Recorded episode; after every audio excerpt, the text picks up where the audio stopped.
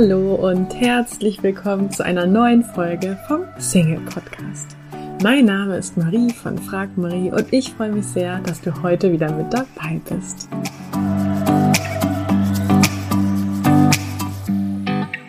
Heute möchte ich mit dir über das Thema sich öffnen sprechen. Ich bekomme sehr viele Nachrichten von euch, dass eure aktuelle Herausforderung auf dem Weg in eine Beziehung genau dieses Thema ist, sich für einen neuen Partner zu öffnen, sich offen zeigen, offener für neue Begegnungen zu sein und sich offen zu zeigen, wenn man jemanden interessant findet. Du bist also keineswegs allein, wenn es dir schwerfällt, dich zu öffnen. Aber warum fällt es uns eigentlich so schwer, uns zu öffnen?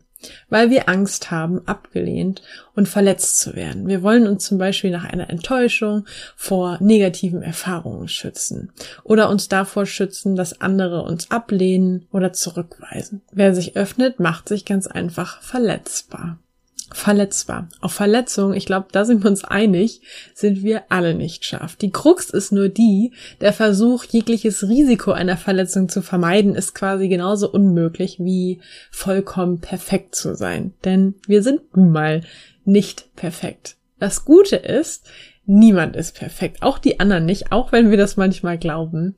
Und jeder ist verletzlich. Die Wissenschaftlerin Brené Brown oder Brown hat in ihren Forschungen herausgefunden, dass paradoxerweise die Menschen am glücklichsten sind und ein sehr erfülltes Leben führen, die viel eher bereit sind, sich der Verletzlichkeit auszusetzen. Sie akzeptieren bewusst als auch unbewusst, dass Verletzlichkeit einfach zum Leben dazugehört, dass wir eben alle verletzlich sind. Und zudem hat Verletzlichkeit auch einen sehr großen Vorteil. Denn Verletzlichkeit verbindet. Je offener wir miteinander umgehen, umso mehr berühren wir einander. Und je mehr wir uns so zeigen, wie wir wirklich sind, desto einfacher fällt es uns, tiefe Verbindungen zu anderen Menschen aufzubauen. Mir fällt dazu gerade ein Facebook-Post ein, den ich vor einiger Zeit mal in einer Facebook-Gruppe gesehen habe. Dort hat eine junge Frau sehr mutig wie ich fand, davon berichtet, dass sie einfach keine Lust auf Sex hat, dass sie ihren Partner zwar über alles liebt, aber selbst einfach nicht versteht, warum sie keine Lust entwickelt. Und ich dachte nur so, wow, wie mutig, das in dieser Facebook-Gruppe zu posten. Und habe dann gesehen, dass dieser Beitrag von ihr ungefähr hundertmal so viele Kommentare hatte wie andere Beiträge in dieser Gruppe. Also die Anteilnahme war einfach extrem. Ganz viele Menschen haben sich auf einmal getraut zu sagen, dass es ihnen ähnlich geht. Andere haben Tipps gegeben, was ihr helfen könnte oder was ihnen mal geholfen hatte. Andere, wieder, andere wiederum machten ihr Hoffnung und Mut. Also ich kannte halt diese Person gar nicht, aber allein durch die Offenheit, die sie mit ihrem Post gezeigt hat, war sie mir auf Anhieb unglaublich sympathisch und mit dem Blick auf die Kommentare zu ihrem Beitrag war ich offensichtlich nicht die einzige, die sich mit dieser an sich völlig fremden Person doch so verbunden fühlte. Und ich bin mir sicher, dass du das auch aus deinem eigenen Leben bestätigen kannst, dass die Menschen, die dir nahestehen, zu denen du dich emotional sehr verbunden fühlst, auch gleichzeitig die Menschen sind, über deren Gefühle, Ängste, Ecken und Kanten du genau Bescheid weißt. Vielleicht, vielleicht erinnerst du dich auch noch an eine Begegnung, wo du einen neuen Menschen kennengelernt hast. Ähm, und waren da nicht genau die Menschen, die auf Anhieb am sympathischsten, die sich dir geöffnet haben, die dir vielleicht etwas Privates erzählt haben oder die über ihre Gefühle gesprochen haben? Brené Brown fasst es in einem, wie ich finde, tollen Satz sehr treffend zusammen. Verletzlichkeit ist zwar die Ursache von vielen Ängsten und Unsicherheiten, doch scheinbar ist sie gleichzeitig auch der Geburtsort der Liebe, der Verbundenheit, der Freude, der Kreativität und des Glücks. Verletzlichkeit ist zwar die Ursache von, ist zwar die Ursache von vielen Ängsten und Unsicherheiten, doch scheinbar ist sie gleichzeitig auch der Geburtsort der Liebe, der Verbundenheit, der Freude, der, Kreativ der Kreativität und des Glücks. Verletzlichkeit zu vermeiden ist also so ein bisschen wie ähm, seinen Geburtstag nicht zu feiern oder zu ignorieren und damit zu hoffen, nicht älter zu werden.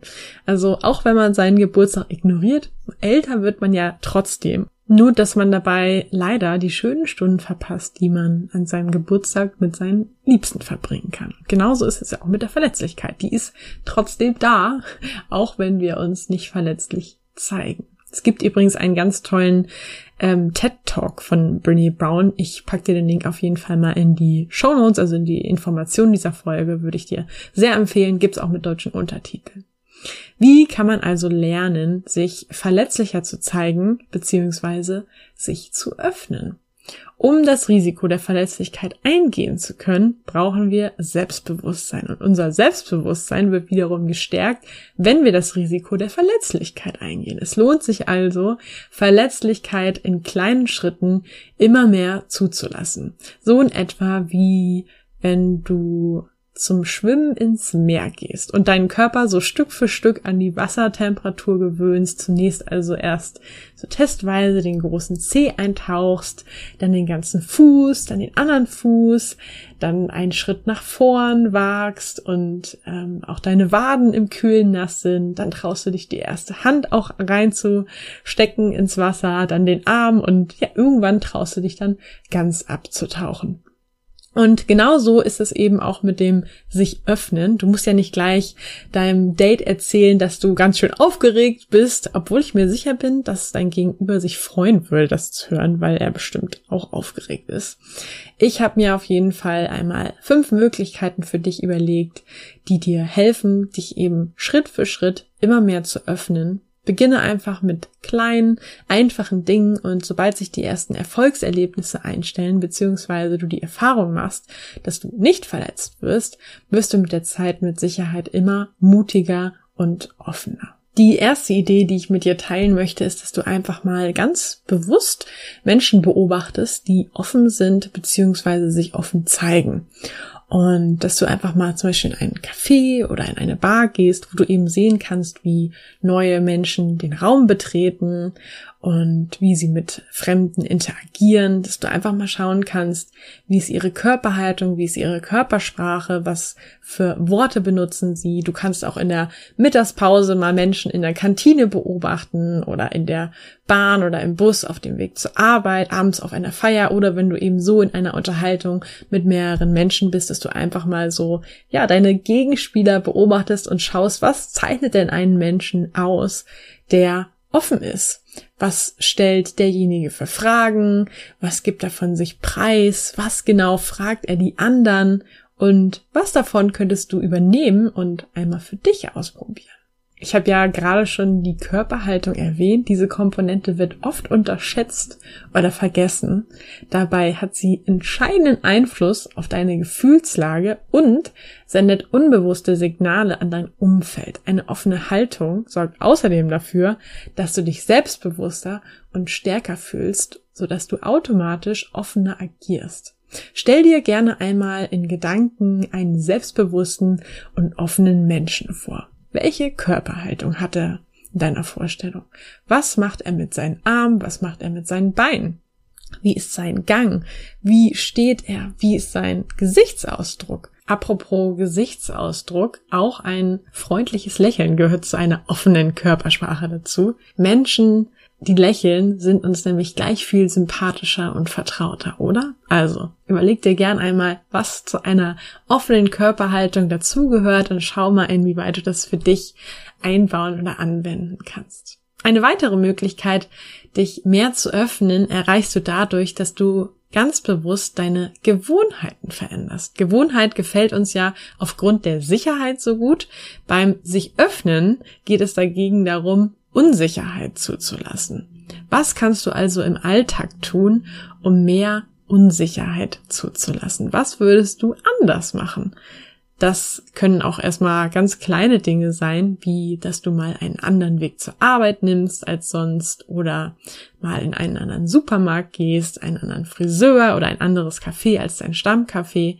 Gehe gedanklich gerne einfach mal einen typischen Tag oder eine typische Woche für dich durch und schaue, welche Gewohnheiten du einmal testweise verändern oder ausprobieren könntest. Zudem kannst du dich auch ähm, mal im Alltag beobachten, in welchen Situationen du so Ja oder Nein sagst und dann für dich entscheiden, ob du vielleicht ähm, bei diesen Gelegenheiten mal mit dem Gegenteil reagieren möchtest. Also wenn du Ja sagen möchtest, dass du dann Nein sagst und wenn du normalerweise Nein sagen würdest, dass du Ja sagst.